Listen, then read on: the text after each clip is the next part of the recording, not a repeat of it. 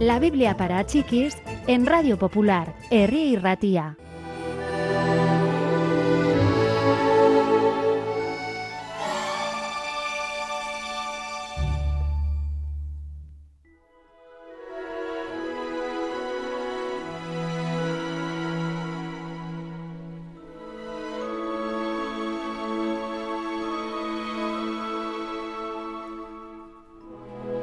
Una tarde Jesús y algunos de sus discípulos fueron a un lugar tranquilo en medio de las colinas.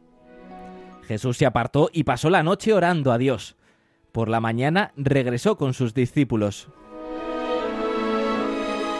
Hoy voy a elegir a doce de vosotros para que sean mis apóstoles, aquellos a los que enviaré para difundir mi mensaje.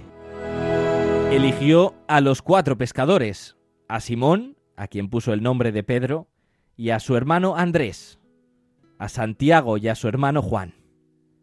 Eligió también a Felipe, a Bartolomé, a Mateo, a Tomás, a Santiago y a Judas. Había otro Simón, que tenía el apodo de El Celota, porque apoyaba también a un grupo de hombres que luchaban por la libertad.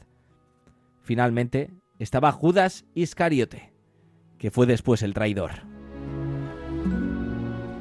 Había también un grupo de mujeres que estaban completamente dedicadas a Jesús porque Él las había curado. Una de ellas era María, de la ciudad de Magdala.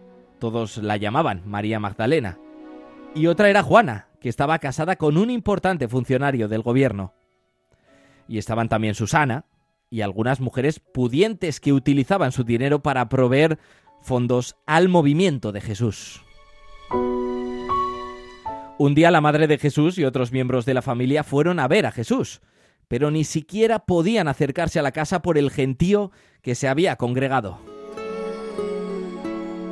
Alguien se abrió camino a través de la gente y dijo a Jesús que sus familiares lo esperaban fuera. Jesús continuó hablando a la multitud. ¿Quién es mi madre? ¿Quién mi familia? preguntó a sus oyentes. Os lo diré son todos aquellos que escuchan la palabra de Dios y la ponen en práctica.